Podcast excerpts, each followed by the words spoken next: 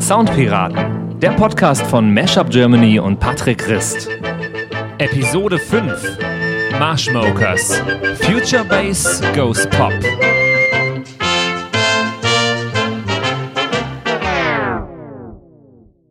Eine neue Musikwoche, eine neue Woche Soundpiraten. Hallo an euch da draußen und hallo an dich, David. Hi Patrick, ich grüße dich. Das klingt immer, das klingt so geil, eine neue Musikwoche. Willkommen, bei der, willkommen bei der Schlagerparade. Also was gibt's irgendwie gar nicht mehr heutzutage. Das ist ein bisschen traurig. Das ist irgendwie so Schlagersendungen oder so, so auch so Chartsendungen gibt's gar nicht mehr. äh, aber gibt's nicht das fröhliche Fest der Volksmusik noch? Da wird doch seit Jahren drüber diskutiert, weil da Millionen für ausgegeben werden. Meinst du das mit Florian Silbereisen? Ja, genau. Die haben riesen Budgets und das schauen aber irgendwie im Durchschnitt Leute über 70, glaube ich. Aber wurde das nicht äh, umbenannt äh, vor zwei Jahren oder so und heißt jetzt nicht mehr Volksfest der Volksmusik oder irgendwie sowas, sondern heißt jetzt irgendwie Stadelparty oder sonst was? Naja, du kannst ein Dixie-Klo neu streichen, aber es bleibt ein Dixie-Klo. Also, äh, das war, glaube ich, der Versuch, das irgendwie ein jüngeres Branding zu geben, aber im Endeffekt ist es das Gleiche.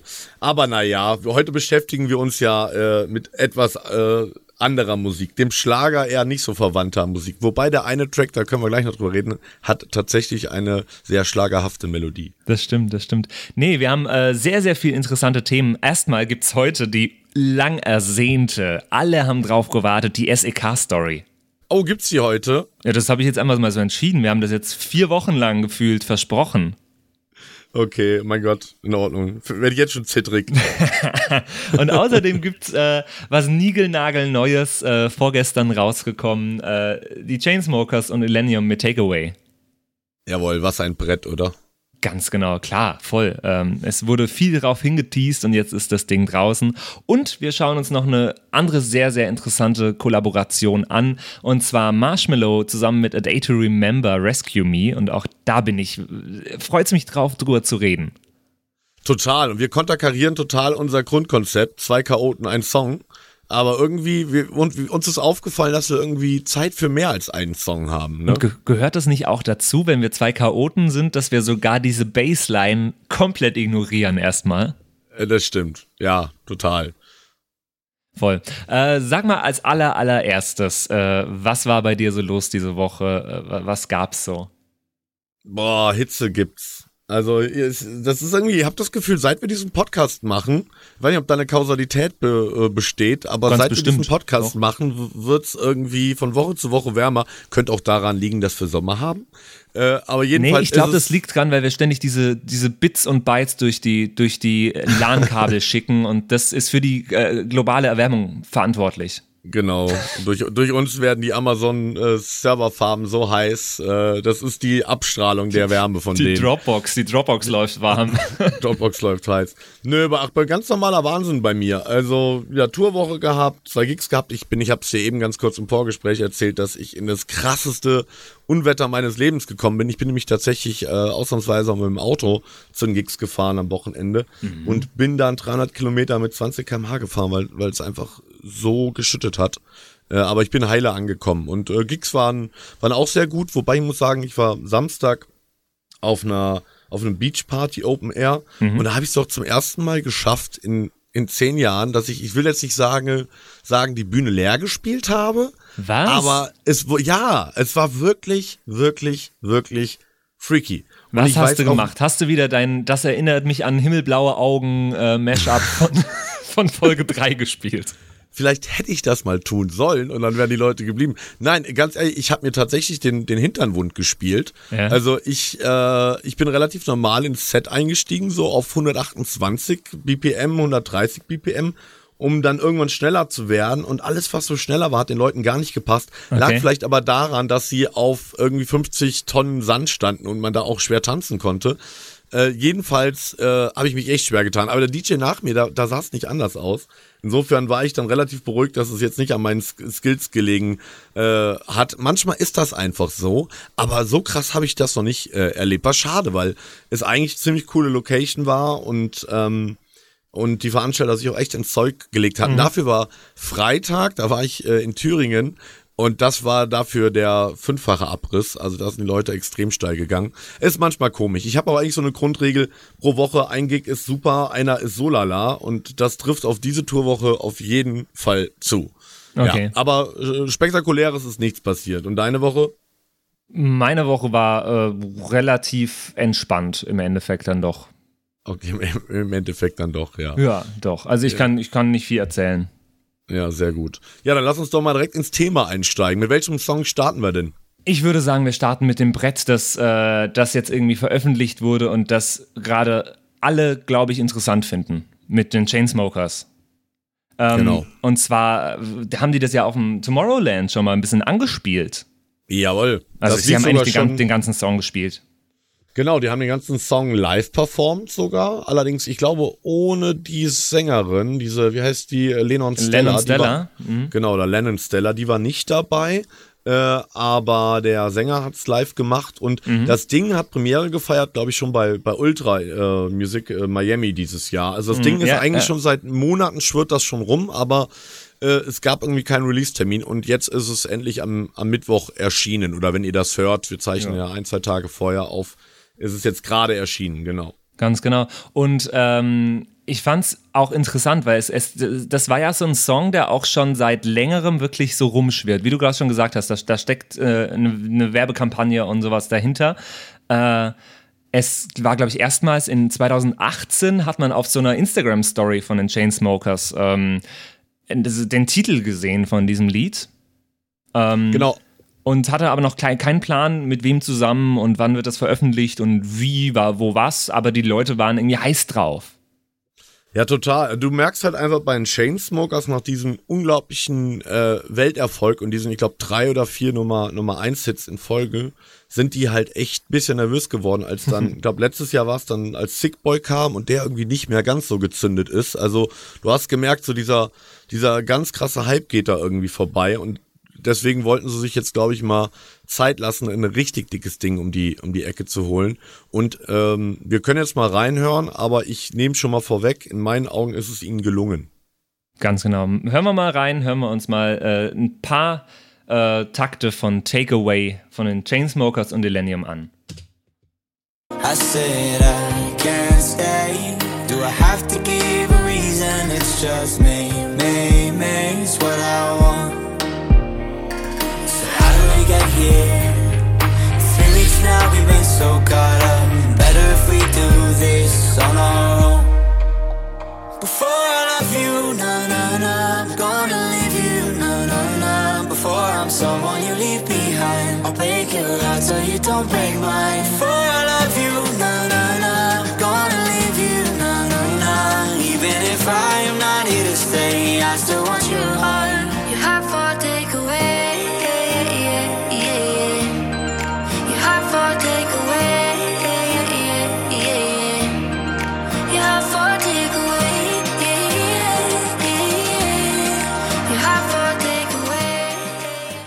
Und ich finde es wirklich interessant, dieses Lied. Alter, wir müssen den Drop spielen. Okay, dann steige ich da nochmal ein.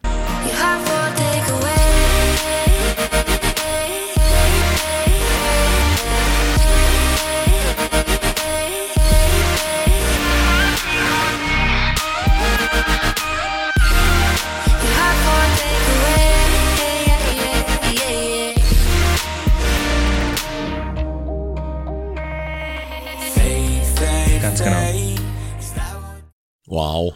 Was wow? Ich finde ich find diesen Drop so unglaublich on-spot und breit produziert. Also dieser Synthi, der geht halt einfach von unten nach oben in der gesamten Frequenzweite ist der zu hören und drückt so unglaublich. Und das äh, kombiniert mit diesen echt angenehmen Frauenvocals und die Stimme von, wie heißt der, Alex, vom Chainsmokers-Singer. Mhm. Also, äh, ich, ich feiere die Nummer brutal. Das ich, ist in meinen Augen mit das Beste, was die bisher gemacht haben. Ich finde es schön, dass du direkt irgendwie auf die Produktion und sonst was eingehst, weil was mich an diesem Lied äh, viel mehr begeistert hat, ist äh, das Kompositorische. Ich finde es auch wahnsinnig gut komponiert und geschrieben. Total. Ähm, einerseits äh, rhythmisch schön geschrieben, ähm, weil, weil größtenteils äh, die, die äh, der erste Schlag auf den ersten, also der, der erste Schlag von, von dem Instrumental zusammen mit dem, Instru äh, mit, mit dem äh, Gesang ersten Schlag kommt und der ersten Textzeile. Äh, und dann aber an den wichtigen Stellen ist das komplett verschoben. Äh, hier, als, als sie anfängt mit Your Heart, äh, Your Heart for, for Take Away, kommt der erste Schlag erst bei dem, bei dem Away. Genau, Und klassisches, ja, klassisches ich- Future-Bass-Muster quasi. Ne? Wir sind, glaube ich, auf 100, 100 BPM, also schon so die klassische Chainsmokers BPM-Range, eher am unteren Ende der, der Chainsmokers BPM-Range. Äh, aber ja, sehr viel äh, rhythmische Verschiebungen und äh, sehr viele Details. Also Ja. das ist- Ding ist so unglaublich ausproduziert und ich glaube, das liegt zum großen Teil auch an diesem Millennium äh, der ja das, das Ding mitgeschrieben hat und ich meiner Meinung nach wahrscheinlich auch mitproduziert hat. Ähm, der Kerl hat bisher eigentlich nur so ein paar Remixe gemacht, ähm, paar namhafte Remixe, aber ist für ihn jetzt auch so die allererste richtig, richtig große äh, Produktion. Ja, weißt du, was der genau gemacht hat bei, bei dem Song? Äh, nee, aber ich nehme an, weil es einfach, ich kenne seine Remixe und also der Synthi klingt halt echt so nach einer Mischung aus Chainsmokers und äh, Illenium äh, Synthi. Äh, Müsste ich nachschauen, weißt du's? Nee, weiß ich leider auch nicht. Wir sind mal wieder super vorbereitet. Zwei Chaoten, ein Song. genau. Ja, aber also ich kann das, ich würde das einfach jetzt ins Blaue sagen, dass Mhm. der da tatsächlich mindestens als Produzent und wahrscheinlich auch als äh, Songwriter äh, gelistet ist. Sonst wird er ja nun mal auch nicht im, im Titel stehen. Und diese, diese Sängerin, Ja, ähm, über die habe ich mich ein bisschen erkundigt. Das ist ja irgendwie so ein, so ein Teenie-Star wohl, äh, die mit ihrer Zwillingsschwester zusammen sogar eine Fernsehserie hatte. Genau, Nashville. Das kennen vielleicht sogar einige. Zwei, zwei junge Kanadierinnen, die sind irgendwie durch YouTube steil gegangen. Sie ist, glaube ich, ein 99er Jahrgang und die Schwester sogar noch jünger, 2003 oder sowas geboren. Genau. Wahnsinn. Äh, und jung. hatten, hatten da schon ziemlich Erfolg.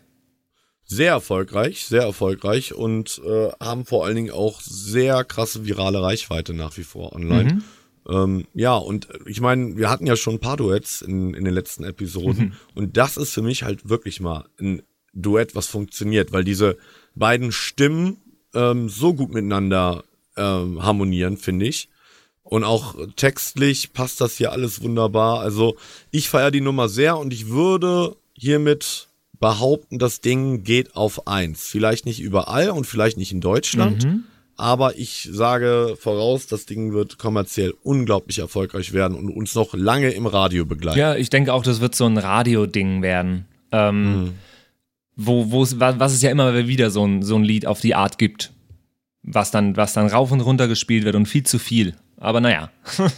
Ja, total. Was mir aufgefallen ist, dass unser, was wir in der ersten Episode gemacht haben, I Don't Care, dass der Ja. tatsächlich immer noch überall zu hören ist. Also überall, überall. Du machst irgendwo, ich war gestern im Schwimmbad und lauf am Kiosk vorbei und höre I Don't Care. Ich Hörst die alte Frau, die Rücken schwimmt, wie sie I don't care pfeift. Nein, und ich, und ich komme aus dem Becken, gehe zurück zur Umkleide, eine Stunde später Ja. und es läuft wieder I Don't Care. Und da lief das lief ein Radioprogramm. Also entweder hat die Dame am Kiosk den Kanal Das gewechselt. ist ja das Problem meistens. Äh, Ja. Das ist immer, immer, wenn sich Leute beschweren, so, ey, es läuft dauernd dieselbe Musik im Radio und sieben, 17.000 Mal am Tag, äh, liegt Ja. das meistens dran, dass die Leute umschalten währenddessen und das dann nicht mehr wissen. Und dann läuft beim anderen Sender dieses Lied nochmal und deswegen kommt die Wahrnehmung, so ein Lied läuft in einem Radiosender an einem Tag nicht öfter als drei, maximal vier Mal, wenn es in der Heavy Rotation ist. Aber die Wahrnehmung ist ganz anders, weil man einfach unbewusst hin und wieder mal umschaltet. Ja, das kommt tatsächlich sehr auf den Radiosender an. Also es gibt tatsächlich Hot Rotations, die laufen bis zu zwölf Mal am Tag. Also da kann ich dir nicht ganz zustimmen. Hat sich aber in den letzten Jahren auch gewandelt. Das war mal so vor sechs, sieben Jahren war das ganz schlimm. So als so Pitbull und Tayo Cruz so mit ihren Nummern am Start waren. Die liefen teilweise tatsächlich kurz vor den Nachrichten zur vollen und zur ganzen Stunde. Ja. Äh, das war so die, die Panik der Radiomacher, äh, irgendwie Zuhörer zu verlieren. Und die Panik hat sich mittlerweile erledigt, weil die Zuhörer eh schon weg sind. Das heißt, die denken sich mittlerweile, können wir auch wieder unser Programm ein bisschen breiter aufstellen. Äh, aber ja, du hast recht. Also heutzutage so Heavy Rotation ist eigentlich so maximal fünfmal am Tag. Ja, ich würde sagen, so zwischen, zwischen äh, 8 Uhr in der Früh oder 6 Uhr in der Früh und 20 Uhr äh, vier, fünf Mal. Ja, genau, richtig. Äh, aber manchmal hat man wirklich die Wahrnehmung, dass es, dass es 20 Mal am Tag läuft. Aber dann ist es meistens wirklich, weil man halt einmal im Auto irgendeinen Sender hört und einmal zu Hause irgendeinen anderen Sender hört und dann gibt sich das halt so. Ja, absolut. Da sitzen ja Und- auch irgendwelche Leute, die ihre Arbeit machen. So gut wie möglich. Meistens. Sie sind stets bemüht. Ganz Ja, ich genau. kenne ich kenn viele Radioleute, die tatsächlich ziemlich depri unterwegs sind. Aber das ist ein ganz anderes Thema. Da könnten wir uns ja vielleicht mal in einer eigenen Episode äh, mit auseinandersetzen. Also auf jeden Fall, ich glaube, die Nummer wird ein absoluter Radiohit werden. Die wird auf den Festivals überall stattfinden. Ich bin sehr auf die Remixe gespannt, weil äh, der kann sicherlich auch noch einen aggressiveren Drop vertragen. Jetzt auf Tomorrowland haben sie es hinten Ja. raus auch mit einem mit einem sehr krassen, dubstabbigen äh, ja, hinten ja, ja. rausgespielt, was auch sehr funktioniert hat. Und das Ding ist auch, also das haben sie, glaube ich, relativ am Ende ihres Sets gespielt und das war in meinen Augen auch das absolute Highlight, obwohl die Leute es nicht kannten. Und du hast gesehen, bei den Videoaufnahmen, also schaut euch mal den Stream an vom Chainsmokers Auftritt bei Tomorrowland 2019, dass die Leute, primär die Mädels, den, ab dem zweiten Chorus, ab dem zweiten Refrain schon alle mitsingen waren. Also entweder haben sie haben sie den, den Rip vorher sich schon im Netz gegeben oder waren auch alle auf Ultra, was mich wundern würde, weil halt anderer Kontinent. Aber jedenfalls äh, spricht das dafür, dass die Nummer sehr hookig ist und irgendwie hängen bleibt. Und, Das äh, ist doch der alte, Kon der alte Konzerttrick. Die erste Hook hört man sich an, die zweite singt man mit und tut so, als wäre man der größte Fan. Das war lustig, weil es waren tatsächlich ein, zwei Mädels dabei, da hast du gesehen, die, die raten gerade eher, eher den Text, äh, aber ja, ja. waren relativ spot on, eben weil es halt doch sehr eingängig ist und auch eine, äh, wieder eine recht simple Melodie ist. Also ich glaube, das Ding wird ein, wird ein Radiohit, anders als die zweite Nummer, die wir uns heute angucken, nämlich Marshmallows und A Day to Remember. Ich würde ganz äh, kurz, bevor du darauf überleitest, ich habe eine Frage an dich. Ja. Frage der Woche. Und zwar würde mich interessieren, wenn jetzt die, dieser Song ist jetzt ganz, ganz frisch rausgekommen. Du sagst, der wird erfolgreich sein, der wird, der wird auf, äh, im Radio und auf Festivals stattfinden. Das bedeutet, der muss ja auch irgendwie bei Mashup Germany in den Sets demnächst stattfinden.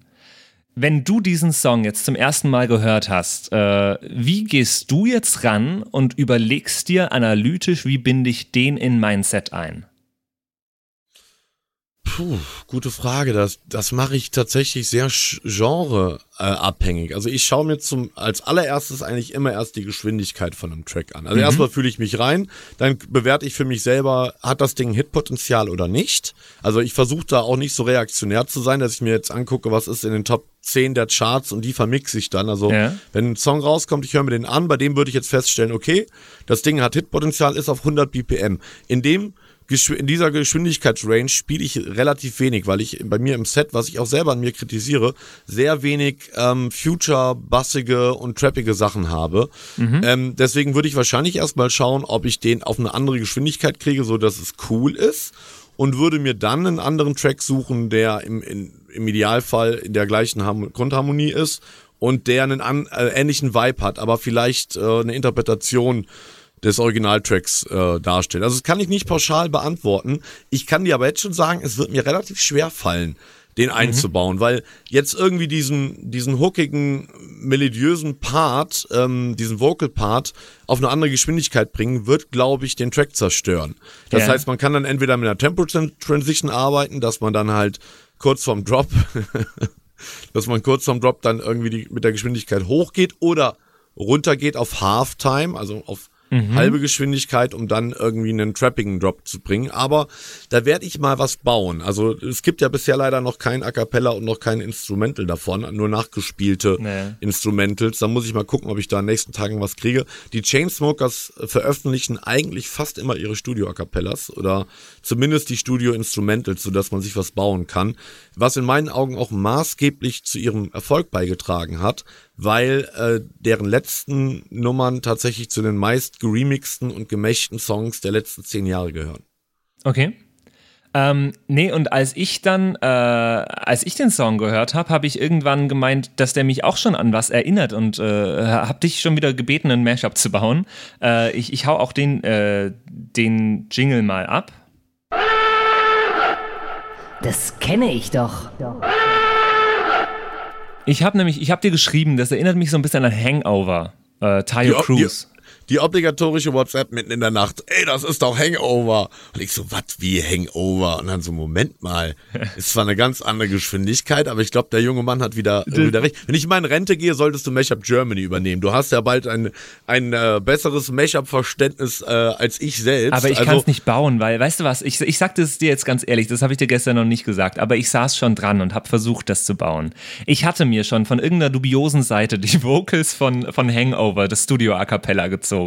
Ich hatte mir schon äh, dieses, äh, das, das, äh, den Live Tomorrowland Mitschnitt an der Stelle rausgeschnitten und, und saß schon ein bisschen dran und, und hatte, aber bin gerade erst dazu gekommen, in, in Ableton den, den Chainsmokers Song einzufügen und in dem Moment hast du mir schon das fertige Ding geschickt. Ich bin einfach viel zu langsam. Naja, ich habe ja auch ein paar Jahre mehr Erfahrung, äh, die Dinger zu produzieren. Dann bin ich halt ab sofort eine Produktionsbitch. Du, du schickst mir, du schickst mir, du schickst mir die Ideen und ich setz mich in meine, in meine Keller hier und mach das, mach und, das fertig. Und bei den Live-Auftritten machen wir es dann so, dass du einfach hinter der Bühne stehst an, an Turntables und meine sind einfach nicht angeschlossen. genau, da wären wir nicht die Ersten, die das machen würden. Das Genau. ist aber wieder ein anderes Thema. Ja, feuer mal ab. Also wie gesagt, Ja. Hangover hat eine ganz andere Geschwindigkeit. Ich muss es stark langsamer machen, aber hört es euch mal an.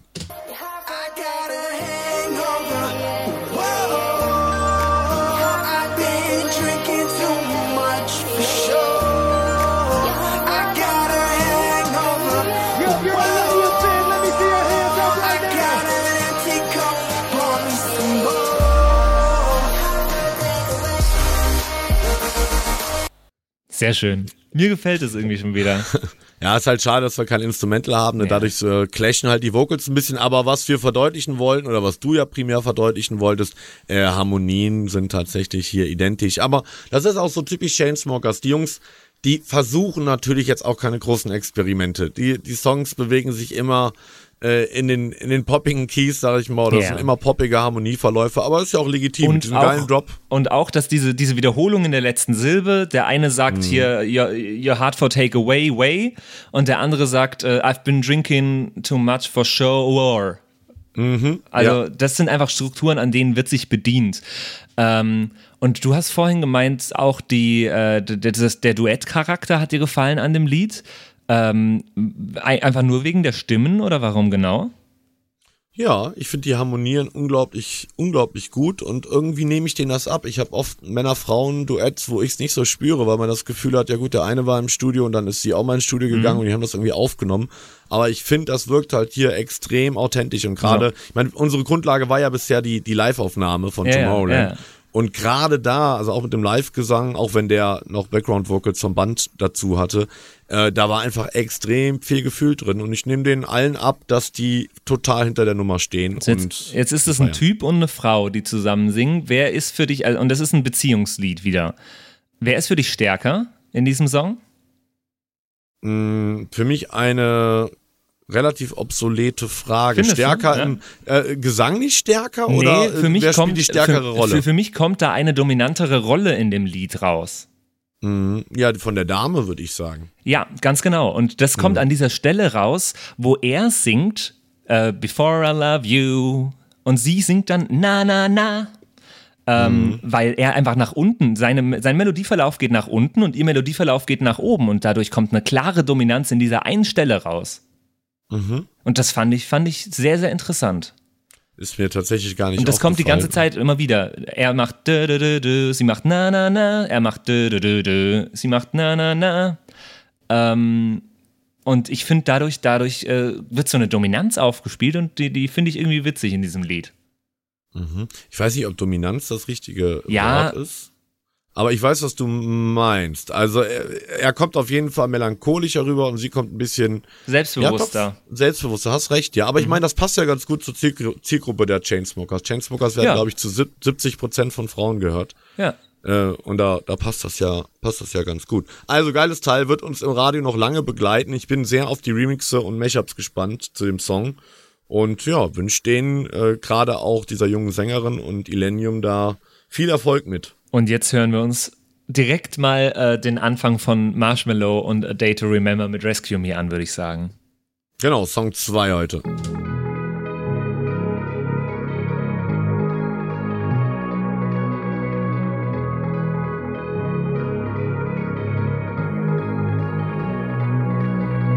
Never been saved, but never come closer. Another year down and another year older. Und ich springe ein bisschen im Lied. When I found you,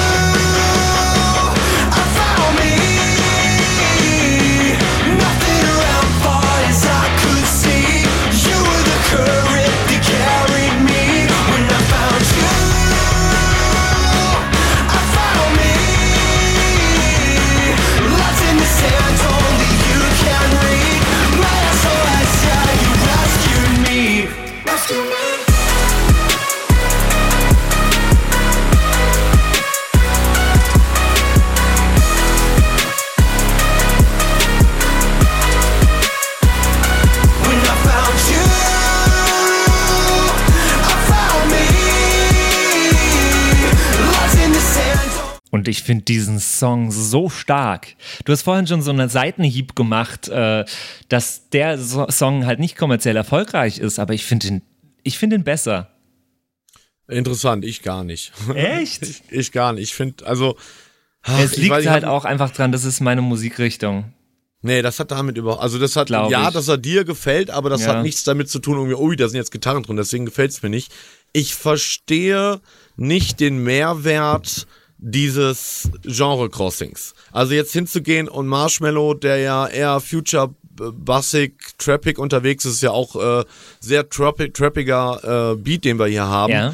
Und das irgendwie mit A Day to Remember äh, zu kombinieren, für mich entsteht da kein Mehrwert. Und das ist so ein bisschen der Versuch jetzt, was ja gerade, ich meine, spätestens seit, seit High Hopes und äh, hier die Nummer von vom, ähm, äh, wie heißt es hier, Panic at the Disco, nee, Fallout Boy Sänger und wer war's denn? Und Katy Perry?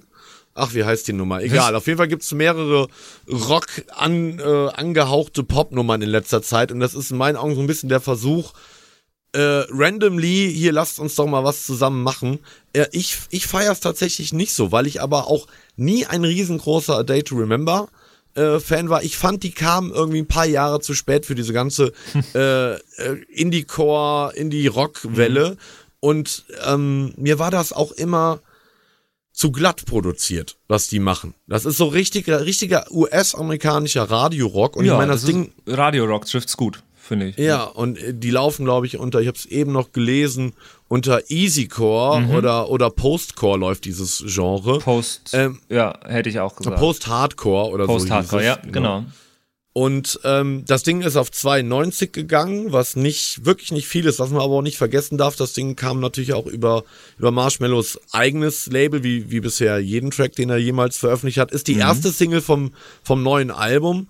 Und das guckt dir das Video an. Das Video ist wirklich nicht gut gemacht. Ja. Also es hat irgendwie 11, 12 Millionen Plays. Es ist wirklich nicht stark gemacht. Und äh, ich behaupte, der Song ist in drei Monaten komplett verschwunden, weil, und damit beende ich meine Hasstirade, äh, Hasstirade ist zu viel gesagt, die Nummer ist nicht schlecht, aber sie haut mich nicht vom Hocker, ähm, weil der Drop auch einfach schwach ist. Ich finde, das ist zwar typischer Marshmallow-Sound, den wir aber jetzt schon in den letzten zehn Nummern gehört haben. Da ist kein neues Element drin. Und das wäre doch eine Chance gewesen, wenn man diese beiden Genres zusammenbringt, auch für Day to Remember, irgendwelche neuen Elemente einzuführen. Aber nein, die haben einfach beide Genres genommen und zusammengeklatscht. Und äh, ich weiß nicht, ob da, ob, ob das, ob das da so eine Daseinsberechtigung hat. Boah, du sprichst im Lied sogar seine Daseinsberechtigung. Wahnsinn. ähm, Ja. Ich war sehr skeptisch, als ich gehört habe, dass Marshmallow und A Day to Remember was zusammen machen, weil das doch was sehr, sehr unterschiedliches ist, was, was die an Musik machen. Also wirklich komplett andere Seite der, der Musikwelt, würde ich sagen, fast. Ähm, und hatte Angst, weil mir eben dieses, dieses, dieses Rock oder dieses Post-Hardcore auch an sich ganz gut gefällt. So, das ist, das ist noch massentauglich, finde ich, in der, in der Hardcore-Richtung. Ähm, aber, aber trotzdem interessant, es gibt so eine interessante Fügung. Und ich hatte Angst, dass, dass wenn da jetzt so ein Marshmallow da rangeht, dass der das komplett zerpflückt und dass da von dem schönen Instrumental, was mir gefällt, dass da einfach noch ein paar Gitarren und ein Schlagzeug auf der Bühne stehen, dass davon nicht mehr viel übrig bleibt. Und deswegen hat mir an dem Lied sehr, sehr gut gefallen, dass der äh, bei den Strophen zumindest äh, die, A Day to Remember fast unangetastet lässt. Fast unangetastet. Und im Refrain äh, dann nur quasi durch bestimmte Beats, durch Drums, äh, Drumloops und sonst was äh, so ein Build-up erreicht, aber trotzdem noch diese Band an sich dastehen lässt und dann kommt der Drop äh, und der ist dann halt ein Marshmallow-Drop. Die haben sich quasi das Lied aufgeteilt und das finde ich cool. Ja, genau. Die haben es aufgeteilt, anstatt es irgendwie äh, so zu layern, dass irgendwie diese beiden Genres tatsächlich vereint werden. Aber dann wird Also doch keiner glücklich. Ja, aber dann macht doch einfach Songs für euch. Also warum dann, warum dann zusammen machen? Also, weil ich finde, also du hast so dieses ewig lange Intro, wo einfach überhaupt nichts passiert, was mich sehr wundert, weil es halt schon mal überhaupt nicht radiokompatibel ist. Und das Ding ist eigentlich eine reine Radionummer. Die läuft in, in, in den US-Radios rauf und runter, aber eben auch nur da. Hast du die schon einmal in Deutschland im Radio gehört? Nö. Richtig. Aber hast du einen A Day to Remember Song schon mal im Radio gehört? ja, na sicher. Ja. A Day to Remember in ihrer Höchstzeit, ich möchte behaupten, die liefen sogar auf A-Rotation bei, bei, bei den deutschen Jugendwellen. Also bei 1 Live und so auf jeden Fall. Okay. So 2010 rum möchte ich jetzt behaupten, müsste ich aber, müsste ich aber nachschauen. Weil Wie hieß denn damals ihr Hit? Irgendwas mit End. Äh, wie auch immer, ich glaube, also du hast halt diese ewig lange Intro, wo nichts passiert und dann hast du eigentlich äh, einen sehr elektronischen Beat, der dann aber übergeht in, äh, in analoge Drums, also die klassischen A Day to Remember Drums. Und das ist schon alles sauber produziert und so, aber mir gibt es nichts. Also ich möchte einfach hiermit prophezeien, das Ding wird auch nirgendwo am Festival oder sonst wo laufen. Das ist Ja, in dir zwei. Monaten ist der verschwunden. Wärst du glücklicher damit gewesen, wenn das ein A Day to Remember Song gewesen wäre, wo Marshmallow den Official Remix gemacht hätte? Ja, irgendwie. So klingt's ein bisschen. Ja. Irgendwie schon, weil ich finde halt, das ist außer jetzt, ich weiß auch nicht, ich, ich feiere diese Nummer einfach nicht so. Ich, ich kann mich, werd einfach nicht warm damit. Also die ist cool gemacht und so. Äh, ich finde auch die Melodie extrem einfach und simpel. Also da kann ich doch, wenn ich doch schon was mit einer mit einer Rockband mache, dann kann ich mir doch auch ein bisschen was einfallen lassen. Auch dieses total ideenloses Gitarrenriff, was irgendwie man, man schon tausendmal gehört hat. Aber es belegt so ein bisschen, dass der Rock wieder zurück in Mainstream kommt, wo wir ja schon mal drüber gesprochen Ja. haben, dass das unser beider Vermutung ist. Und Hoffnung, glaube ich auch, oder? Ja, total. Ich will, also ich bin ja ein alter Rocker. Um Gott, ich bin Schlagzeuger. Also ich will mehr Rock hören. Deswegen will ich den Track jetzt auch nicht so schlecht machen. Aber für mich klingt das einfach ein bisschen zu sehr auf, auf Spotify Erfolg produziert. Die hätten sich mehr trauen können. Ja, und äh, also ich glaube, wir können uns darauf einigen, also ich, ich würde das Lied gern live von A Day to Remember mal hören. Nur A Ja. Day to Remember. Ja. Wie die auch diese, die, den, den Drop äh, selber umsetzen würden in ihrem Instrumental, würde mich interessieren einfach. Stimmt. Mhm. Ähm, und ich stimme dir zu, dass das, also äh, ich glaube, es wäre wirklich besser gewesen, wenn das ein Day Remember Song gewesen wäre, wo Marshmallow ein Official Remix gemacht hätte. Dann wäre das legitimer. Das, das, Ja. das glaube ich auch. Ja. Ähm, Aber mich erinnert das auch extrem an einen anderen Track. an welchen denn? Äh, Old Town Road. Okay. Das musst du mir erklären. Ich habe ehrlich gesagt auch noch nicht reingehört. Du hast da auch was gebaut, aber ich habe es noch nicht gehört. Das brauche ich dir nicht erklären, hörst dir einfach an. Ich starte mal. Can't nobody tell me nothing. You can't tell me nothing. Can't nobody tell me nothing. You can't tell me nothing. Hat down, cross town, living like a rock star. Spend got a habit, diamond rings, and Fendi sports bras. Riding down Rodeo in my Maserati sports car. Got no stress, I've been through all that. I'm like a Marlboro man, so I kick on back. Wish I could roll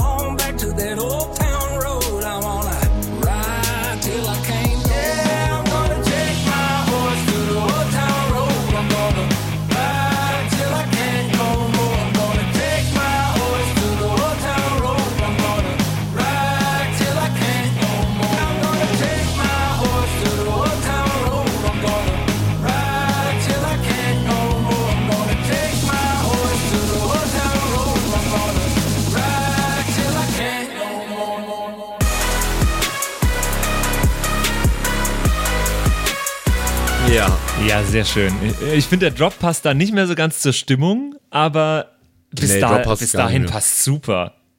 Finde ich auch. Nee, die Idee war auch, dass du, äh, hätten wir vorher drüber reden sollen, dass, dass man den Drop nicht mehr spielt.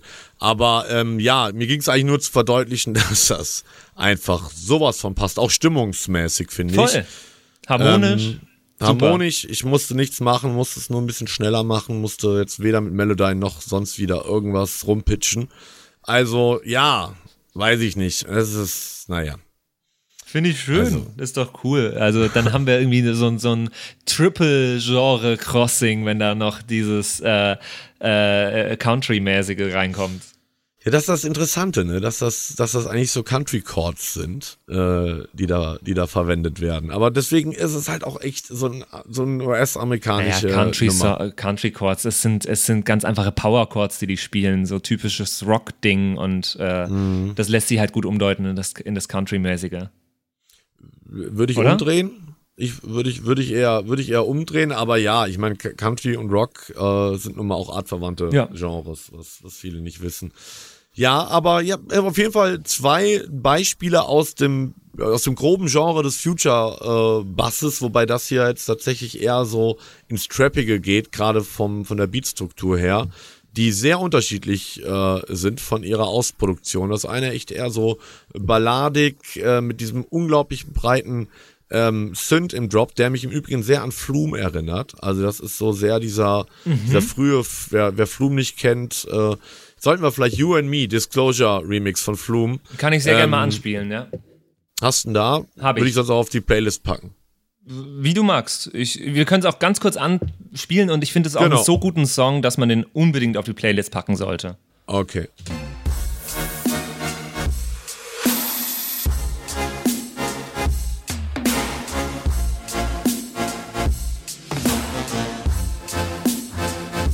Ein starker sind sie. Ja, der sind Nie da war so- gewesen. So. Genau. Das war, als das Ding rauskam, hat es uns, also hat es einfach jeden geflecht. Das war einfach mal was ganz Neues. Und seit Chainsmokers so ihren Sound, seit Selfie, die haben ja früher eigentlich so 128 BPM Partymusik gemacht, eigentlich Ja, ja. ziemlich schlechten Early EDM. Ja, ja, ja. ja. Ähm, seitdem die ihren Sound neu erfunden haben, ist das so ungefähr deren Orientierungsbasis. Also es ist viele Produktionen äh, oder viele Synthes in, in ihren Produktionen erinnern mich sehr an, an den frühen Flume Synthi. Äh, packen wir auf jeden Fall auf die Playlist und wir sollten auf jeden Fall beide Tracks auf die Playlist packen, also Day to Remember und Marshmallow äh, und auch die, ähm, die Chainsmokers Illenium Nummer. Ich packe auch noch irgendeinen Day- A Day to Remember Solo-Track drauf. Einfach nur Welchen, welchen aus? Prinzip. Ich kenne gar keinen, ich war eben am überlegen, was ich von Nee, von mir aus kenne. packe ich irgendwie All I Want oder sowas drauf. All I Want, so hieß das Ding. War das nicht? War das, die hatten noch eine Nummer, die äh, relativ. Downfall of Us All hätte ich auch gern. Und dann haben sie die diesen Nummer. geilen Kelly Cra- Clarkson Cover gemacht, Since You Begun. Der ist Since geil. Lass uns den began. draufpacken. Lass uns den drauf tun. Und der, der wurde- hunderttausendmal stärker ist als von, war das Kelly Clarkson, war das, glaube ich, damals, ne? Mhm, ja. Ja, hunderttausendmal stärker als von ihr.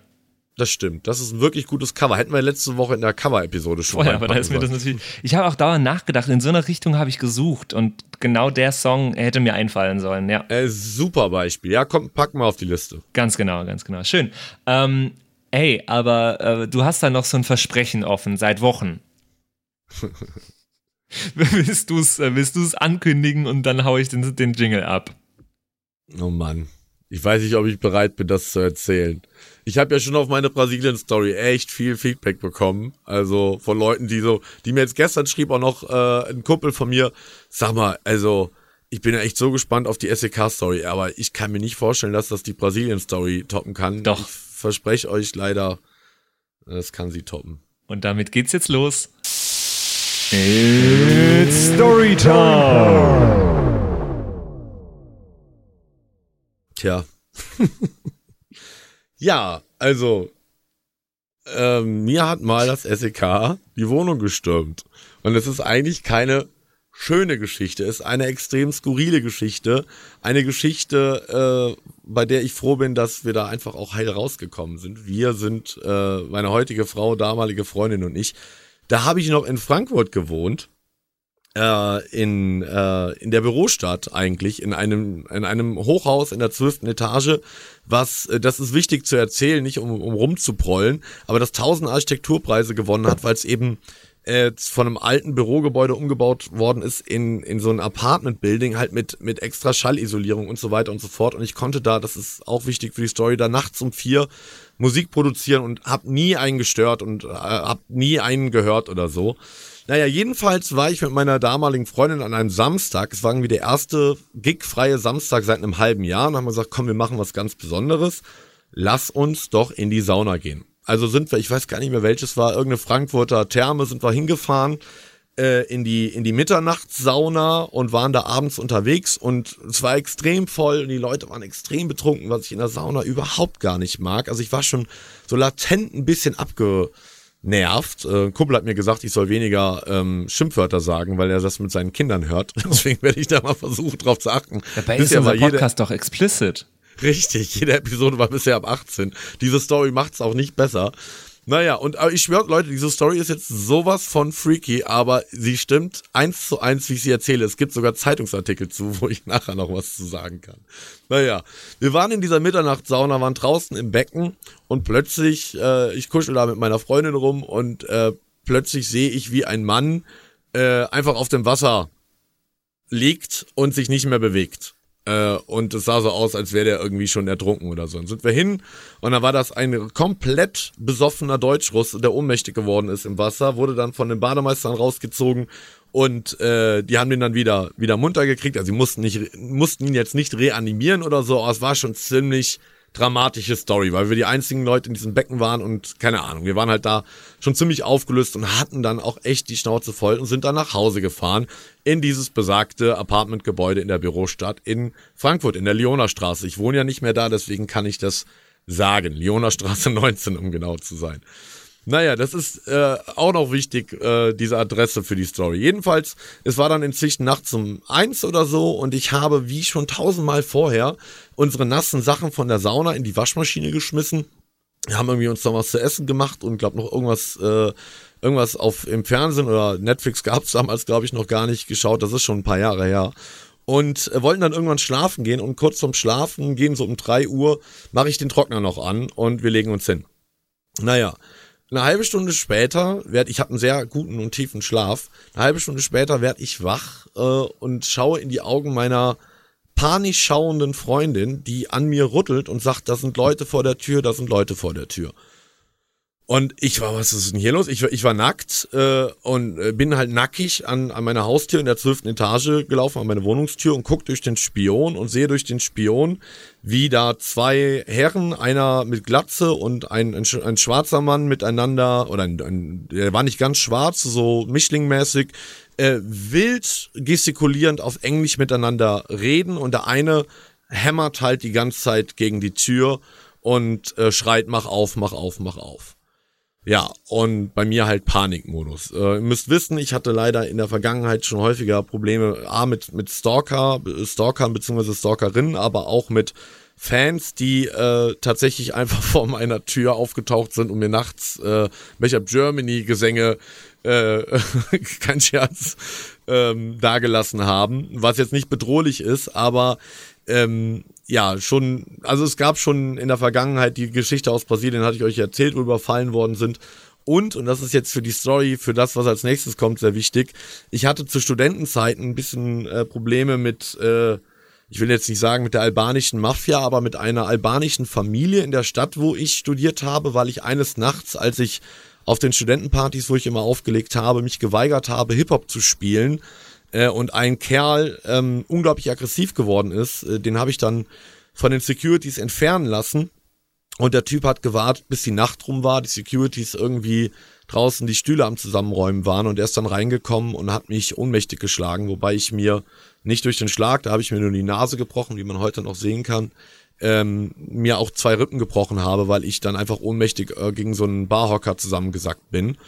Genau, und ähm, dieser Kerl hat mich dann, weil ich das natürlich auch angezeigt habe bei der Polizei und den dann ziemlich in die Strafverfolgung geholt habe, hat mich dann äh, relativ lange Zeit bedroht und Teile aus seiner Familie auch, was dazu geführt hat, dass ich mir damals in einem Pfandhaus eine Schreckschusspistole geholt habe, weil ich wirklich das, also an, nicht Angst um mein Leben hatte, aber mich halt wirklich sehr äh, bedroht gefühlt habe. Das heißt, ich als absoluter pazifistischer Mensch hatte dann plötzlich diese legale Schreckschusspistole zu Hause.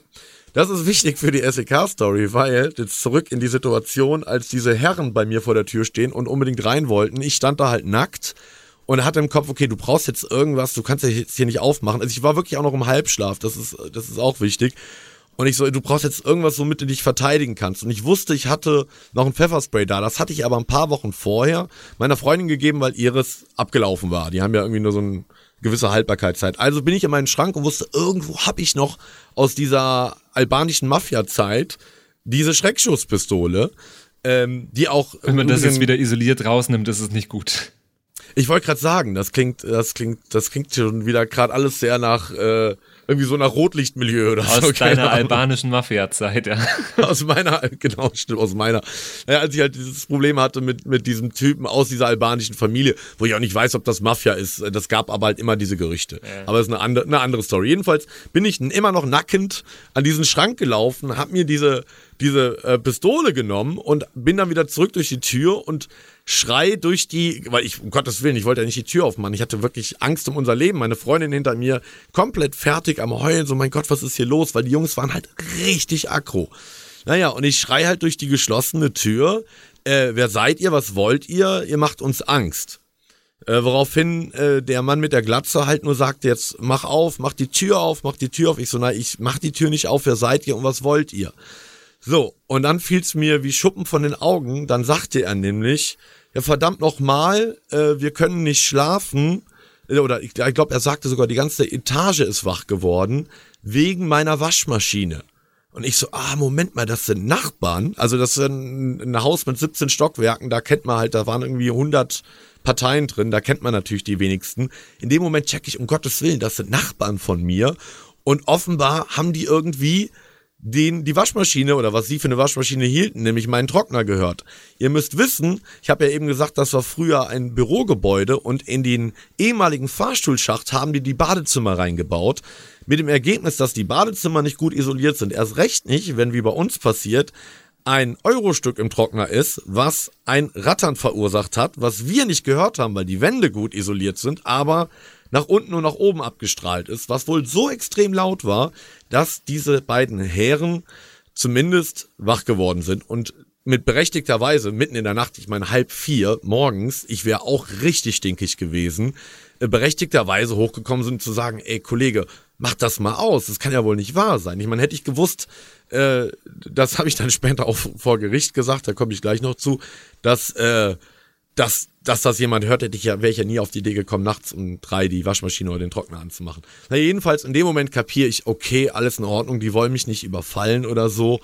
Äh, alles ist gut. Ich bin sofort ins Bad, habe das Ding ausgemacht, immer noch durch die verschlossene Tür zu den Jungs gesagt, ey, es tut mir so leid, äh, hätte ich das gewusst, äh, dass, dass ihr das hört, hätte ich das nie gemacht. Ich habe es ausgestellt. Entschuldigung, Entschuldigung, Entschuldigung. Die beiden Jungs aber immer noch auf 180. Ähm, und ähm, warte, wie ging es dann weiter? Ach ja, genau.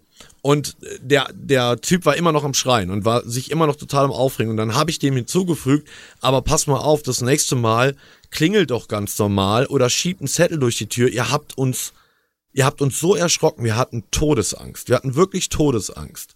Äh, worauf er anfing zu lachen und dann meinte ich, du, ich, äh, das ist kein Scherz, immer noch durch die verschlossene Tür. Ich hatte so eine Todesangst, dass ich mich sogar bewaffnet habe. Und dann, jetzt kommt mein großer Fehler, der eigentlich nicht lustig ist. Und dann sagte er sich total drüber kaputt lachend, als hättest du eine Waffe.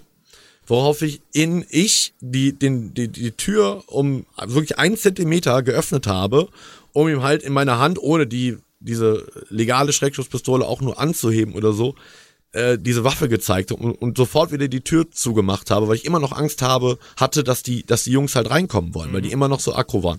Ich wollte ihm einfach verdeutlichen, ey, das war scheiße von mir, aber das war von euch nicht weniger scheiße, weil ihr habt uns wirklich richtig Angst gemacht. Hinzu kam, dass ich damals, das sollte ich vielleicht gar nicht erzählen, aber das, das war halt einfach eine Zeit, wo die, wo die Gagen äh, nicht, also alles, das wurde alles noch bar ausgezahlt. Das war irgendwie früher noch so. Mittlerweile mache ich alles per Überweisung, weil ich eben auch aufgrund dieser Erfahrung einfach nicht mehr so, so viel Bargeld zu Hause haben wollte. Das heißt, ich hatte auch wirklich extrem viel Bargeld zu diesem Zeitpunkt zu Hause. Und das war halt so der nächste Punkt, dass ich am Anfang dachte und deswegen ich mir auch die Waffe geholt habe. Ich so, nicht, dass die hier rein wollen und mich überfallen wollen, was auch immer.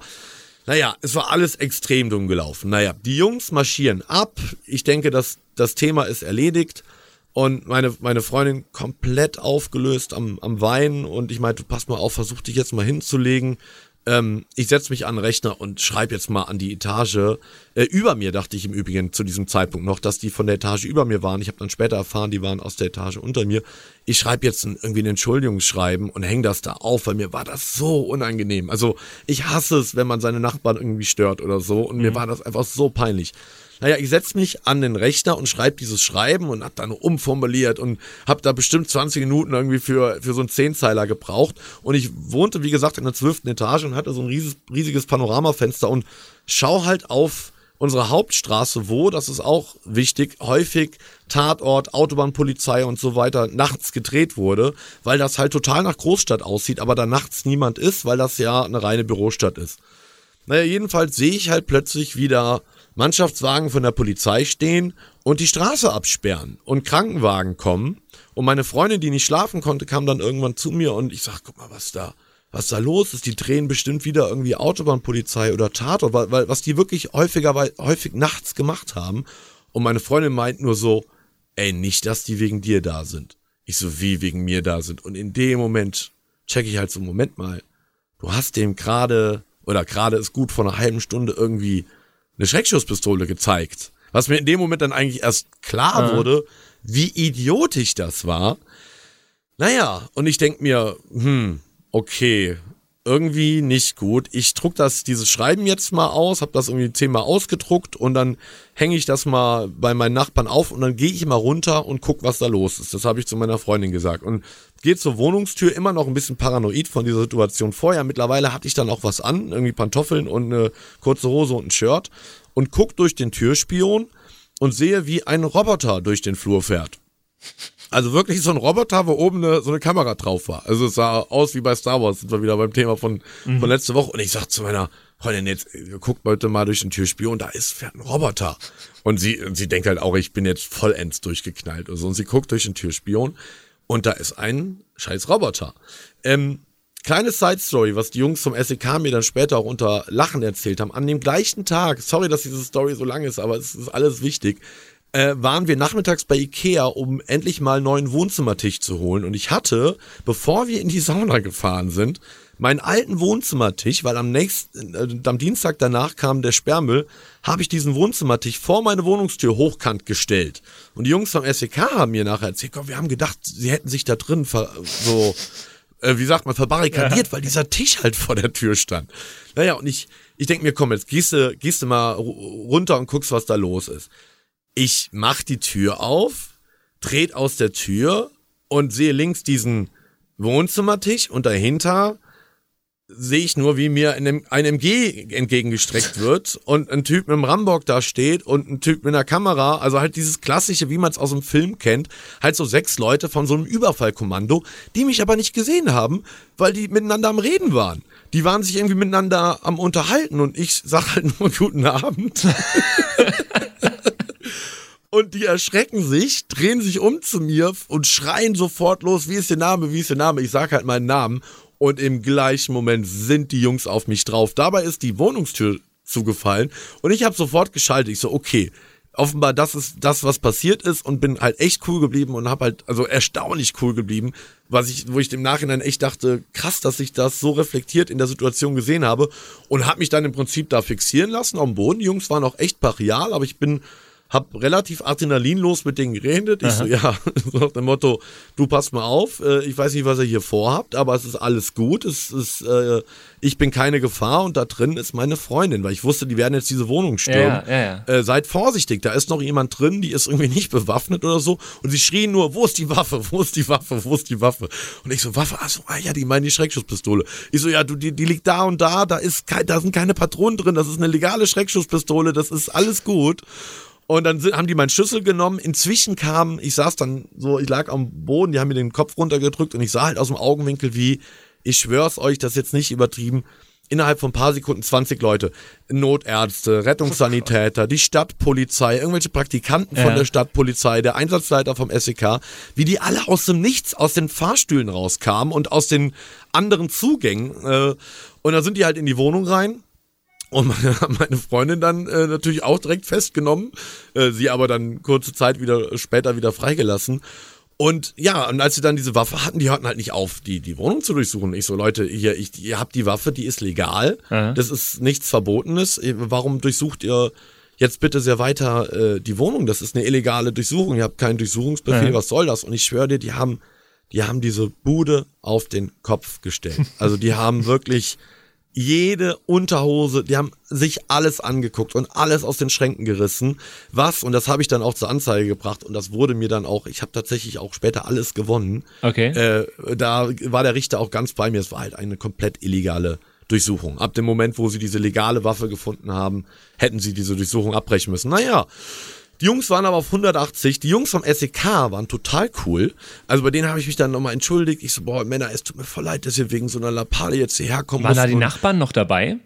Ähm, das war das Lustige, das habe ich dann erst ähm, später vor Gericht erfahren, dass dieser Nachbar, der äh, die Polizei gerufen hat, dass der dann tatsächlich auch hochkam und dann dabei war, kurze Zeit später, nachdem die mir die Bude gestürmt haben. Und Okay. diese Rettungs, das war wie in so einem Monty Python-Film. Also diese ganzen Rettungssanitäter und die Stadtpolizei, die liefen dann alle so jogging, äh, joggend in meine Wohnung rein und das hörte nicht auf. Du hättest dann eine Party feiern können in der Wohnung. Da waren am Ende ungelogen 20 Leute drin. Und die coolsten waren aber die wirklich die Jungs vom SEK, weil bei denen habe ich mich dann, ich war dann vor der, Wo vor der Wohnung die ganze Zeit, die haben mich auch bei der Durchsuchung nicht dabei sein lassen, weil ich habe gesagt, Leute, ich darf doch hier einen Zeugen bestimmen, so, und dann durfte meine Freundin halt bei der Durchsuchung zuschauen.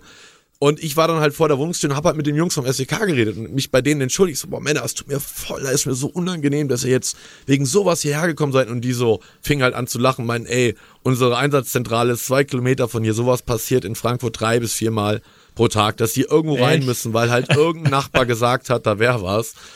Naja, und ähm, die waren halt wirklich cool und übergaben mich dann natürlich immer noch in Handschellen mit, mit Pantoffeln, irgendwie kurzer Unterhose und T-Shirt, ähm, bewaffnet quasi an die Stadtpolizei mit den Worten, ey, der, der Kollege ist in Ordnung. Wo- Woraufhin ich dachte, okay, die Stadtpolizei wird kapieren, ich bin irgendwie echt, also das war ey, im Endeffekt ein blödes Missverständnis oder einfach ein dummer Fehler von mir, dass ich mich habe provozieren lassen, dem überhaupt diese Waffe zu zeigen. Das war einfach, habe ich dem nachher auch dem Richter gesagt, dass das absolut, absolutes No-Go ist und dass mir das äh, auch total leid tut und ich mich auch entschuldigt habe bei den beiden Männern dafür. Naja, aber die Stadtpolizei, die war halt echt ziemlich aggro, dass ich die da nachts irgendwie um 4 Uhr so beschäftige. Und die haben mich dann erstmal schön mitgenommen. Aufs Revier, was 500 Meter von meiner Wohnung war, ins, in die Polizei-Niederlassung Niederrad, wo sie mich äh, dann erstmal verhören wollten, wo ich gesagt habe, Leute, ihr kriegt jetzt gar nichts von mir. Ich bin, mein Adrenalin ist auf 180, ich sag überhaupt nichts. Ähm, was denen natürlich auch überhaupt nicht gepasst Ja. hat. Und dann haben die mich in eine Zelle gesperrt. Und zwar in eine komplett vollgepisste und vollgekotzte äh, Zelle mit einem einer Größe von zwei Quadratmetern irgendwie und einfach sowas habe ich noch nie gesehen und habe mich dann nicht, weil ich eingesperrt war, sondern die Vorstellung, dass die regelmäßig Leute in so eine Zelle sperren, Ja. bin ich dann immer böser geworden innerlich und als sie mich dann gefühlt waren zwei Stunden, es waren wahrscheinlich 30 Minuten, äh, rausgelassen haben, um mich dann noch erkennungsdienstlich im Keller dieser Polizeiwache so mit Finger in Po und Aha. so zu untersuchen. Also sie wollten mir halt richtig zeigen, wer der Boss ist, was ja auch, ist ja okay. Naja, als ich mich aber dann aus der Zelle rausgelassen bin, habe ich dann halt erstmal so einen Menschenrechtsvortrag gehalten, dass ich das ja wirklich ein Unding finde, wie man Menschen in so eine Zelle sperren kann und so. Ich war halt auch echt nicht bei mir Naja, so. Ich war halt naja. so, und, und was denen halt überhaupt nicht gefallen hat, ne, dass ich gesagt habe, es kann ja wohl nicht sein, dass ihr hier vollgepinkelte äh, Kopfkissen drin habt. Und dann meinten, ja, wir haben kein Geld. Ich so, ja, und wenn ihr euch für zwei Euro aus eurem eigenen Geld für eine Ikea-Hand, so kann man doch nicht machen, so kann man doch nicht mit Leuten umgehen. Was ist denn das für ein, für, für, eine, für, ein, für ein Bild von der Polizei hier? Hat denen überhaupt nicht gepasst. Was dazu geführt hat, eigentlich hätten sie mich gehen lassen müssen, weil es war kein Gefahrenverzug. Ich habe im Endeffekt auch nichts gemacht und so oder nichts, was strafrechtlich großartig relevant gewesen wäre, wozu ich gleich noch komme. Jedenfalls wollten sie es mir zeigen und sind dann mit mir, nachdem sie mich da im Keller erstmal erkennungsdienstlich äh, behandelt haben, äh, sind die mit mir aufs zentrale Polizeikommissariat in die Frankfurter Innenstadt gefahren, wo ich dann äh, nackend gefilmt wurde, also Unterhose durfte ich anbehalten, in Anwesenheit mehrerer weiblicher Polizistinnen, wo, wo sie mich noch ganz äh, diabolisch gefragt haben, ob mich das auch nicht stören würde, dass Frauen dabei wären. Zu dem Zeitpunkt war mir alles egal. Es war eigentlich, es war so eine skurrile Show von der Polizei. Und dann musste ich da wie auf einem Catwalk auf und ab gehen und die haben es gefilmt und jedes Muttermal wurde gefilmt und ich musste Fingerabdrücke nehmen. Also als hätte ich gerade gedroht, äh, die EZB in die Luft zu jagen oder so. So, das Ganze hat irgendwie nochmal eine Stunde gedauert. Inzwischen ging die Sonne auf. Und, äh, und ich dachte, die fahren mich jetzt wieder zurück, weil deren Polizeirevier war ja quasi neben meiner Wohnung. Und dann, nein, nein, nein, die beiden Polizisten, die mich wahrscheinlich auch nicht mochten, weil ich auch im Auto dann immer noch recht piesacken gegen die gesprochen habe, was das hier für eine traurige ähm, Vorstellung ist, haben mich dann da vor diesem Polizeirevier rausgelassen, weil sie meinten, nee, wir dürfen sie nicht mit nach Hause nehmen, versicherungstechnische Gründe, Bullshit natürlich, die wollten mich halt ärgern. Also stand ich da morgens um sechs irgendwie in Unterhose und T-Shirt, ohne Schlüssel, ohne Geld, äh, nur mit meinem Ausweis in der Hand ähm, stand ich mitten in der Innenstadt und habe dann einen pakistanischen, dem ich bis heute dankbar sind, bin, einen pakistanischen Taxifahrer davon überzeugen können.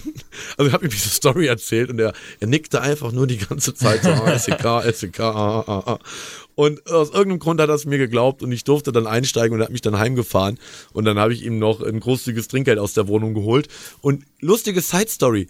Ich komme zu Hause an, meine Freundin immer noch wach, komplett aufgelöst. Ich komme gerade in die Wohnung und fünf Minuten später klingelt es an der Tür und ich so, das darf ja wohl nicht wahr sein. Was ist denn jetzt schon wieder los? Und vor der Haustür, also vor meiner Wohnungstür, steht mein damaliger Nachbar, deren, dessen Namen ich jetzt nicht nennen darf. Ähm, jedenfalls, dieser Nachbar, kreidebleich, sagt, ja, du, äh, pass mal auf, ich bin vorhin aus Las Vegas gelandet, ne, und fahr halt bei uns in die Straße und sehe nur alles gesperrt, ne. Also alle Straße zu, ähm, die wollten mich nicht reinlassen und ich denk schon, scheiße, jetzt sind die wegen mir da, ne? Und ich war so erleichtert, als mir gesagt wurde, dass die sind wegen dir da. Und damals habe ich mir gedacht, habe ich mir überhaupt keine Gedanken drüber gemacht, warum der das gesagt hat. Ein halbes Jahr später, das gehört leider zu dieser Story dazu, Ja. komme ich von der Arbeit und sehe, wie ein Typ bei uns in den Mülltonnen äh, rumcrawlt und da Sachen so, ich so, Entschuldigung, was machen Sie denn da? Ne? Und er so, ja, er sei Privatdetektiv, er wäre auf der Suche nach dem so und so. Und ich so, äh, ja, das ist mein Nachbar. Der wohnt direkt bei mir nebenan. Und dann, ja, ob ich ihn nicht reinlassen könnte, er wird gerne mit dem reden. Ich so, ich habe keine Ahnung, wer sie sind, ich kann sie jetzt nicht in unser Haus reinlassen. Ähm, und dann fragte er mich, ja, wissen Sie denn, ob der irgendwie Autos besitzt oder andere Wertgegenstände? Und ich so, wieso wollen Sie das denn wissen? Und er sagte, ja, er wäre da äh, Privatdetektiv von einer großen Anwaltskanzlei, die gerade ermitteln würde wegen dem größten Versicherungsbetrug in der äh, und Immobilienbetrugs in der Geschichte Deutschlands. Ähm, ja, könnt ihr mal, ich, ich sag's jetzt nicht, da gibt's sogar eine eigene Spiegel-TV-Reportage, aber ich will meinen ehemaligen Nachbarn da auch nicht in die, in die Kacke reiten. Jedenfalls äh, bin ich dann hochgegangen und hab bei ihm geklingelt und meinte, du, pass mal auf, so und so, äh, da sind Leute, die suchen nach dir. Hier war gerade ein Privatdetektiv und ich weiß nicht, was du beruflich machst und ich will's auch nicht wissen. Mir ist bei dem nur aufgefallen, der war halt immer nur am Feiern, hatte immer die krassesten Ferraris und Porsches und war immer mit fünf Mädels, kam er irgendwie nachts um fünf nach Hause. Wenn ich gerade vom Gig kam, sah ich vom Balkon, wie er da aus seinem Ferrari stieg und meinte, du, ich weiß nicht, was du machst, aber hier sind Leute, die suchen nach dir. Und er so, ja, ey, cool, danke für die Info, ne? Und zwei Tage später war der halt verschwunden. Also die Wohnung, die, die Wohnung war ausgeräumt und dann kam halt raus, dass er Marketingchef dieser Immobilienfirma war, die halt einen, einen Milliardenbetrug begangen Okay. hat. Ähm, äh, wie auch immer. Zurück zur SEK-Story.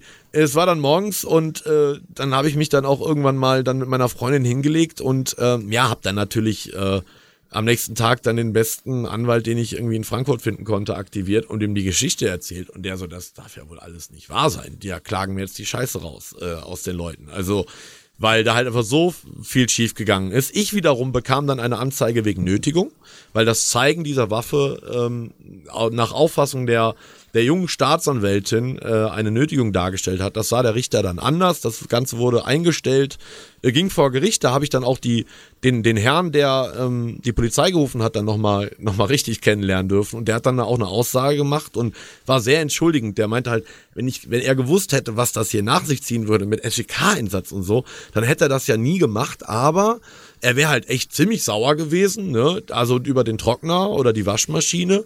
Und, äh, und dann auch noch, äh, dass ich ihm dann auch dann noch die Dreistigkeit besitze, ihm diese Waffe zu Ja. zeigen. Äh, und dann hätte er sich überlegt mit seinem Freund, also es war sein, sein Partner, mit dem er da zusammen gewohnt hat, hätten sie sich überlegt, was sie machen sollen. Und nach einer halben Stunde sind sie auf die Idee gekommen, wir rufen mal äh, seinen Bruder an, der nämlich Anwalt war. Und der, und der hat ihnen gesagt, du pass mal auf, wenn du dem richtig einen reindrücken will. Und, und so hat er das tatsächlich vor Gericht Ja, okay. auch erzählt. ähm, dann ruf mal bei der Polizei an und sagt, dein Nachbar hat dich gerade mit der Waffe bedroht. Und das hat er halt der Polizei erzählt und deswegen haben die sofort das SEK, weil es war halt dann quasi so, oh, da ist einer irgendwie, der hat sich jetzt verschanzt mit einer Waffe und vielleicht hat er sogar noch Geiseln oder Ja, so. ja, ja. Und, und in meinem Freundeskreis, das könnten wir eigentlich mal, das wäre mal was für unsere Instagram-Seite, ich habe die Artikel, glaube ich, noch irgendwo in der Cloud. In meinem Freundeskreis hat sich dann in den Tagen danach ein Sport äh, entwickelt, wer die coolsten Artikel über diesen Zwischenfall findet. Weil je, sämtliche Zeitungen, egal ob Bildzeitung oder sonst wer, äh, FAZ, die haben das alle komplett rumgedreht. Irgendwann stand dann 28-Jähriger regt sich auf. Ah, siehst du, so, daher weiß ich, dass es jetzt sieben Jahre her ist. Ja. Aber in dem Artikel stand, 28-Jähriger verschanzt sich in seiner Wohnung, nachdem er seinen Nachbarn mit Waffe bedroht, weil der den Trockner hat laufen lassen. Also da stand dann, mein Nachbar hätte die Wohnung, er hätte den Trockner laufen lassen und ich hätte mich daraufhin verschanzt. Also komplett skurrile Geschichten. Äh, aber ja, habt ihr jetzt so eine kleine kleine Sammlung. Und äh, ja, und danach habe ich dann noch den, den Einsatzleiter äh, dieses SEK-Teams und den, den äh, Stadtpolizisten da äh, noch an, angezeigt, weil diese Durchsuchung ja in meinen Augen und auch nach Auffassung des Anwalts illegal war und habe auch da dann Recht bekommen. Ähm, Im Nachhinein hätte ich mir das sparen können, weil ich dadurch dann noch mal ein Jahr mit diesem Thema beschäftigt war. Und ich muss euch wirklich sagen, so cool äh, oder spannend, cool ist sie nicht, so spannend diese Geschichte auch ist, es hat halt echt ein Jahr gedauert, bis ich wieder ganz beruhigt schlafen konnte. Weil, also, wenn es halt jedes Mal klopft und denkst, gut, da ist jetzt wieder das Sondereinsatzkommando oder irgendwie ein Nachbar, der dich überfallen will. Und äh, vor Gericht äh, meinte dann auch der Richter, ja, äh, junger Mann, Sie können äh, Ihre Waffe wiederhaben, weil wir haben nach Prüfung festgestellt, die war legal. Übrigens sehr interessante äh, Info, wenn diese Waffe, wenn Sie mir hätten nachweisen können, dass die auch nur ein Zentimeter meine Wohnungstür verlassen hätte, dann wäre sie im öffentlichen Raum gewesen. In dem Moment wäre es illegal gewesen. Das heißt, du darfst sie nur in deinen eigenen vier Wänden haben. Und äh, die Aussage, die mich gerettet hat, war von dem, von dem Kerl, der die Polizei gerufen hat, dass er gesagt hätte, ich hätte im Schlafanzug da gestanden. Ähm, was ja nicht stimmte, ich war nackt. Ja. Ja, und deswegen habe ich ja auch die Tür nicht aufgemacht, weil ich die, mich denen ja auch nicht nackt zeigen wollte. Und somit konnte ich halt beweisen, dass ich nie die Tür richtig geöffnet habe, sondern nur, nur einen kleinen Ah, Spalt. Ja, ja. Und was lernen wir daraus? Äh, hört, auf, Verdammt. hört auf das, was eure Mütter gesagt haben und schaut in die Kackhosentaschen, ob da noch Geld drin ist. Wenn ihr Nee, wascht. äh, einfach keine, keine Waffen. Um Gottes Willen. Also es war einfach, hätte ich diese blöde Schreckschusspistole nicht da, noch da gehabt, dann hätte ich ein Pfefferspray genommen, das Ganze wäre nie passiert. Ja. Also ich sehe ganz klar meinen Anteil, es war einfach nur idiotisch, ihm, nur weil er mich dann provoziert hat, oh, du hast, als hättest du eine Waffe, das war der Satz, als Ja, hättest ja. du eine Waffe, dem dieses Ding zu zeigen. Ich meine, wie klein muss mein Penis sein, dass ich meinte, das nötig gehabt zu haben, aber ich habe mich einfach so überfallen gefühlt tatsächlich, dass ich ihm einfach klar machen wollte, ey, tut mir leid, aber du, ihr habt uns gerade wirklich Angst gemacht. So scheiße das von mir auch war mit der, mit dem, dem Trockner, was ich ja nicht gewusst hätte. Hätte ich gewusst, dass, dass die das hören, hätte ich doch nie den Trockner nachts angemacht. Seitdem habe ich dann nie wieder nachts gewaschen. Mache ich auch im Übrigen heute noch nicht, obwohl ich mittlerweile woanders wohne und meine Nachbarn hier auch angeblich nichts hören. Ja, nee, einfach Leute, äh, keine Macht den Drogen, das hatten wir schon vor ein paar Wochen. Außerdem keine Macht den Waffen, äh, das bringt nichts, es führt zu nichts. Äh, keine Pistolen, keine Messer, äh, ruft die Polizei. Das hat der Richter mir auch gesagt. Immer, junger Mann, warum haben sie denn nicht, wenn sie sich so bedroht gefühlt haben, warum haben sie nicht einfach die Polizei gerufen? Da hätten wir das doch alles verhindern können. Und dann habe ich dem Richter auch gesagt, wissen Sie was, Sie haben total recht. Aber in dem Moment denk, denkt man einfach nicht so. Ich habe mich akut bedroht gefühlt, weil meine Freundin halt auch einfach so so fertig war. Dabei war keine Bedrohung da. Hätte ich die Tür zugelassen, wäre ja nichts passiert. Also, das war meine, äh, meine lang angekündigte SEK-Story. Ob sie schön. schön war, weiß ich nicht, aber auf jeden Fall recht unterhaltsam. Und äh, ich mache jetzt den Rest dieser Folge so schnell wie möglich. Wir haben noch ganz, ganz schnell Post einmal. Hallo, der Postbote ist da. Und fühl dich nicht bedroht durch diesen, durch diesen äh, sehr realistischen Klopfsound, bitte. Da ist sagen, das niemand bei dir im Klopfen- Raum. Das triggert sofort die posttraumatische Belastungsstörung bei mir wieder. In der letzten Folge hat uns der Marvin geschrieben, äh, er findet das Lied ballert. Äh, Valk Tex hat gemeint, äh, das Mashup von Sarah Connor muss unbedingt hochgeladen werden, das ist ein Ohrwurm. Und auch der Adler55 hat gemeint, äh, toll, dank euch habe ich jetzt einen Ohrwurm von Vincent und Narcotic als Mashup. Meinst du, du machst da noch ein Mashup draus? Hm, nee, Ne? Nee, ich Dann mache ich Dafür- das. Ich mache jetzt einen YouTube-Kanal auf. Du, du wirst jetzt ja, das, du wirst der neue Ghost-Produzent von Mashup Germany. Das hatte ich übrigens am Freitag. In dieser, an dieser Stelle einen lieben Gruß an den guten Marvin Kranz. Ich kam, ich habe Freitag in Thüringen gespielt. Sorry, das muss ich noch in Ja? einem Satz noch Ja, ja. erzählen. Und ich komme an und der Veranstalter sagt, kommt zu mir und sagt so, ja, ey, voll cool, du, äh, und dass der Marvin Kranz auch dein Ghost-Producer ist. Und ich so, wie bitte? Ja, hier wird einer im Dorf wohnen, der seit Jahren behaupten würde, dass er meine Mashups machen würde. Und ich so, wie bitte? Und dann habe ich ihm gesagt, so, ich schwöre dir, seit Mashup Germany existiert, habe ich jedes Mashup selber gemacht. Und wenn irgendjemand dabei war, wie Kaiko, mit dem ich früher mal ein paar Mashups gemacht habe, stand auch immer der Name dabei. Aber sonst halt von meinen 400 Mashups ist alles, und zwar alles, jede Sekunde von mir. Und ja, also dieser Marvin Kranz, der mir in seiner Vergangenheit mal Songs von ihm geschickt hat, die er so produziert hat und auch Mashups geschickt hat, die ich aber nie jetzt irgendwie unter meinem Namen veröffentlicht hätte. Wenn du uns zuhörst, liebe Grüße, hör auf zu erzählen, dass du mein Produzent wärst. Das wollte ich nur noch beifügen. Gar nicht sowas. Okay, ja, klar. nee, auf jeden Fall. Und dann hat uns ja, äh, wir hatten in der letzten Folge schon in, äh, beim Postboten den Pascal, die E-Mail von Pascal mit drin, die ganz lange. Und äh, er hat in seinem allerletzten Satz an uns noch geschrieben, auch fände ich es interessant, wenn ihr eventuell mal über Avicii sprechen würdet und sein Lebenswerk betrachtet. Und Pascal, irgendwie hast du einen guten Riecher. Du hast dir nämlich auch schon Narkotik gewünscht, als wir das letzte Woche gemacht haben. Ähm, und Avicii wird es nächste Woche geben. Ey, der sollte, sollte Pascal vielleicht unser neuer Programmdirektor werden. Er sollte Redakteur bei uns werden. Er sollte einfach Ja. sich überlegen, was wir machen. Ganz genau. Das war die Flaschenpost für diese Woche und ansonsten interessiert uns natürlich auch noch, Was denkt denn ihr eigentlich? und da interessiert mich vor allem, was euch besser gefällt, der Chainsmokers Song oder der Marshmallow Song. ja, würde mich auch interessieren. Und eher Trap oder eher Future Bass? Was ist euer, euer Favorit? Ganz genau. Und damit bringen wir diese Folge relativ schnell jetzt zu Ende nach dieser langen SEK-Story, die aber auf, Sorry. ihr habt auf die so lange gewartet, die, die musste man so ausschmücken. Das ist doch schön. Ach ja. Sorry, dass, ich, dass die so lange war, aber die ist halt, da ist halt einfach viel passiert. Ja, vielen Dank auf jeden Fall fürs Zuhören. Nächste Woche dann äh, schauen wir uns mal die Karriere von Avicii an und äh, ein paar alte Nummern und ein paar ganz neue Nummern jetzt vom, vom neuen Album. Ich glaube, Heaven wollen wir uns anschauen. Und ähm, ja, danke fürs Zuhören auf jeden Fall. Macht es gut. Bis nächste Woche bei den Soundpiraten. Yo ho, yo ho, a pirate's life for me. Das waren die Soundpiraten. Danke fürs Zuhören. Bei Fragen und Anregungen schreibt uns eine Mail an flaschenpost@sound-piraten.de. Bis zum nächsten Mal.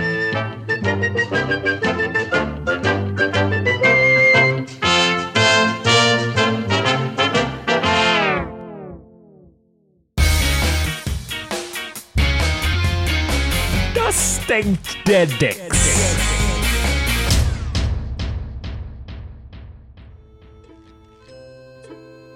Also die SEK-Geschichte, die habe ich schon ewig nicht mehr gehört und ich habe mich wirklich drauf gefreut, die mal wieder so ausführlich zu hören. War mal wieder schön die Frankfurter Zeiten, nicht? Mm, Aber gut, es ging ja jetzt um die zwei Lieder von Chainsmokers und Marshmallow. Ich muss sagen, ich habe mir das Live-Set von den Chainsmokers bei Tomorrowland am Wochenende auch angesehen und ja, ich fand die Nummer jetzt nicht schlecht. Weggehauen hat sie mich da nicht. Als du es jetzt vorher nochmal angespielt hast, ähm, da ist mir dann schon aufgefallen, ja, das ist hämmert schon. ich finde nur, dass das Wort Brett zumindest äh, meiner Auffassung nach viel zu oft verwendet wird. Ich finde, das ist kein Ausdruck mehr dafür, dass ein Lied richtig krass ist. Ich glaube, da muss mal wieder ein neuer Begriff her.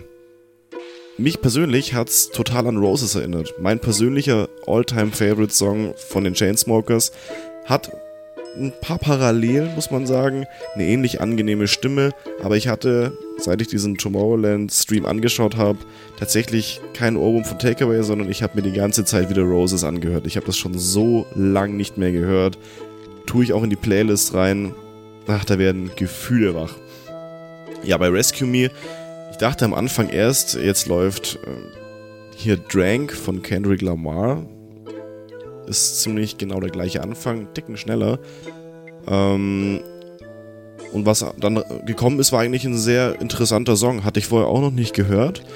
Ich finde dieses äh, Genre Cross, äh, Crossover, Crossover, das Genre äh, Crossover sehr interessant. Muss man jetzt nicht unbedingt machen, stelle ich mir aber so in den Sets von Marshmallow als Live-Tool ganz cool vor. Kommt, glaube ich, auch ganz gut rüber über so eine PA, die da ähm, auf den Festivals doch immer rumsteht.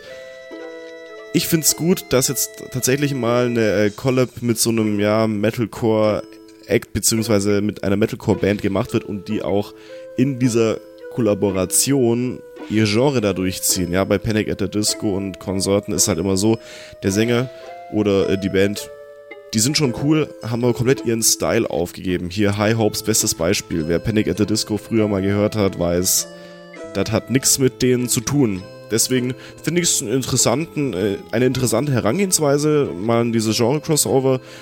Kann man sich schon mal anhören fürs Radio. Bin ich auch der Meinung, ist es nix. Was mich noch, ich möchte natürlich wieder einen Songtipp loswerden diese Woche. Mm, Es gibt äh, so einen Song, den ich auch mega feier, ähm, aus der Future Bass äh, Riege, der so ähnlich wie der Disclosure Remix von You and Me vielleicht nicht ganz so bekannt ist, aber immer wenn ich mir das anhöre, denke ich mir so, boah, das ist mega geil. Äh, das Lied heißt Trendsetter, allerdings komplett ohne Vokale geschrieben. Ich glaube, David, dir habe ich es vor zwei Jahren mal gezeigt. Ähm, das Original ist von Black Coast. Ähm, dieser spezielle Remix, den ich meine, der ist von Lucien, glaube ich, spricht man das aus. Tue ich auch in die Liste rein. Ist auch, boah, Gänsehaut, sage ich da bloß. Ja, das war's von mir. Sagt mir, was ihr davon haltet. Schreibt's gerne in die Kommentare rein. Wie immer werden äh, wir die Flaschenpost auf jeden Fall lesen und ich wünsche euch einen guten Start ins Wochenende. Bis zum nächsten Mal.